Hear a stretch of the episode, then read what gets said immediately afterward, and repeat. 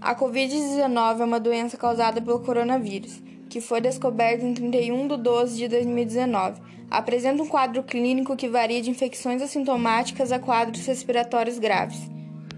Já são 3.784.085 casos confirmados no mundo e já passam de 9.146 mortes no Brasil. Estamos passando por um momento delicado e é triste que num momento desses ainda existam pessoas publicando várias notícias fakes, fazendo com que outras pessoas acreditem. O propósito da fake news é fazer com que o conteúdo seja facilmente compartilhado entre as pessoas. Essas informações falsas prejudicam a formação de pensamentos críticos, fazendo com que, com que milhares de pessoas acreditem nisso.